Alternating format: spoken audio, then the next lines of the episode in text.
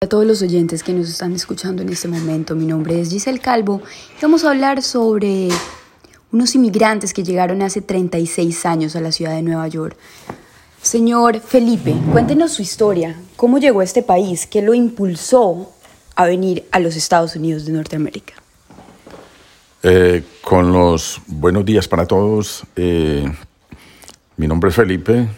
Eh, como ya nuestra querida reportera lo había mencionado antes, llegué aquí a los Estados Unidos hace 36 años, eh, procedente de Medellín, Colombia, eh, con muchas ganas y deseos de triunfar, de conocer cosas nuevas, de aprender mm, el idioma inglés.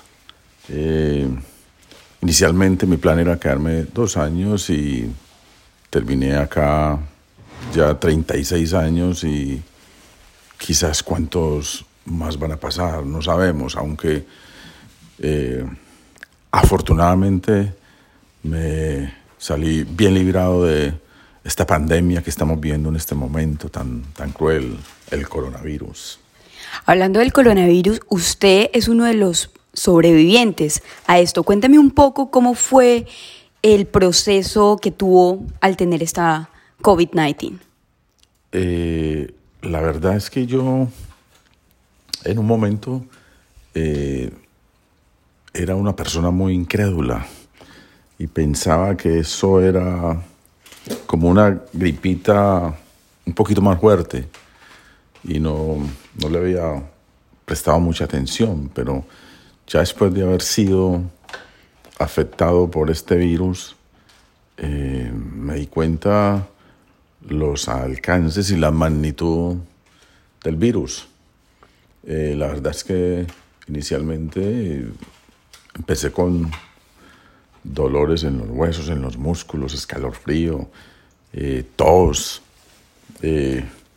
y lo peor de todo, iba 10, 12 veces al baño, dolor de cabeza, Mm, creí enloquecer, eh, pero afortunadamente conté con un, una persona muy querida que es Ana Flores, mi esposa, mi querida esposa.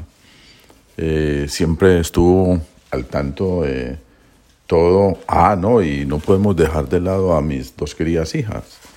Eh, entre ellas Carolina y Juliana. recuerdo muy bien que eh, un día Carolina me puso el termómetro y casi se enloquece cuando marcó 104. Pero bueno, eh, después de dos semanas salimos de eso y afortunadamente no eh, quedaron secuelas mayores en mi cuerpo. ¿Por algún momento usted pensó que se iba a morir? ¿Tuvo algún pensamiento negativo? Para nada, en absoluto. He sido una persona muy deportista, Dios gracias. Una persona que pues siempre me he cuidado y buena alimentación. Entonces, em, siempre he sido muy positivo ante la vida.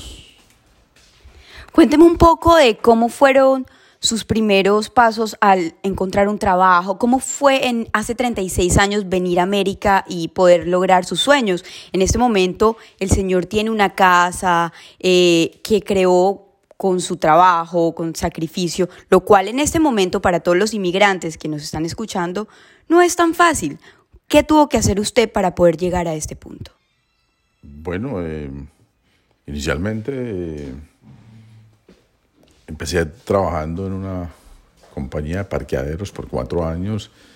Eh, me tocó duro, durísimo, porque pues trabajaba 12, 14 horas diarias. Eh,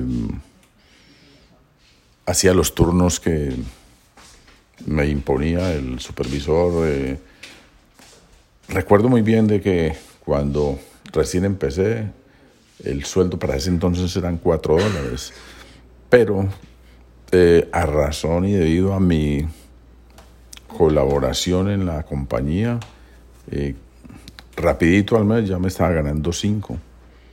A ya luego al siguiente mes ya me subieron a 6 y así sucesivamente hasta que me retiré y ya estaba ganando 11 dólares la hora.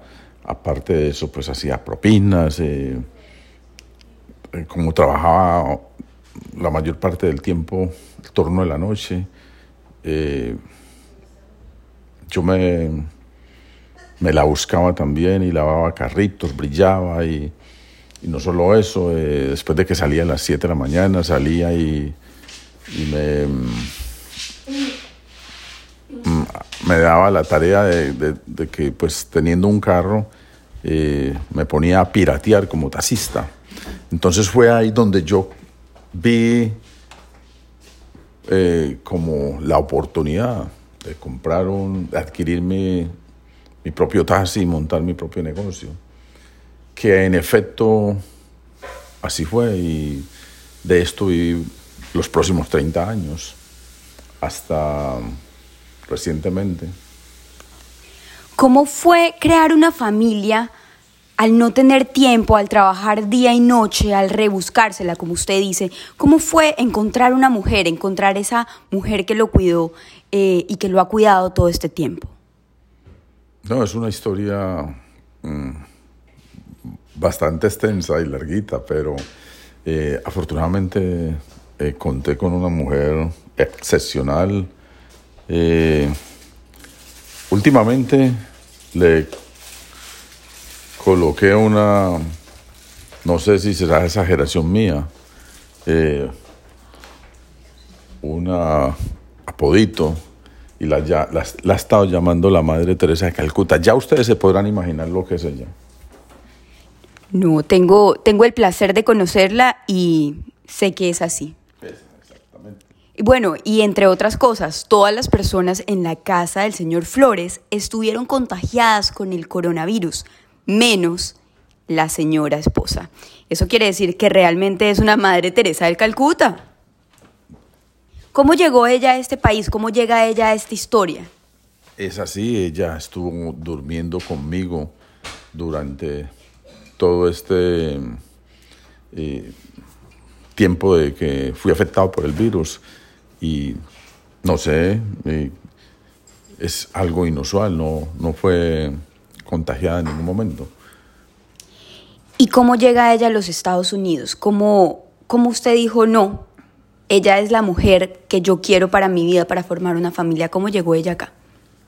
No, esa historia es, yo creo que tendríamos que extendernos mucho, mucho más, porque eh, fue un proceso largo y eh, realmente la conocí en unas vacaciones en Colombia, eh, cortas vacaciones por cierto, y en muy corto tiempo organizamos matrimonio.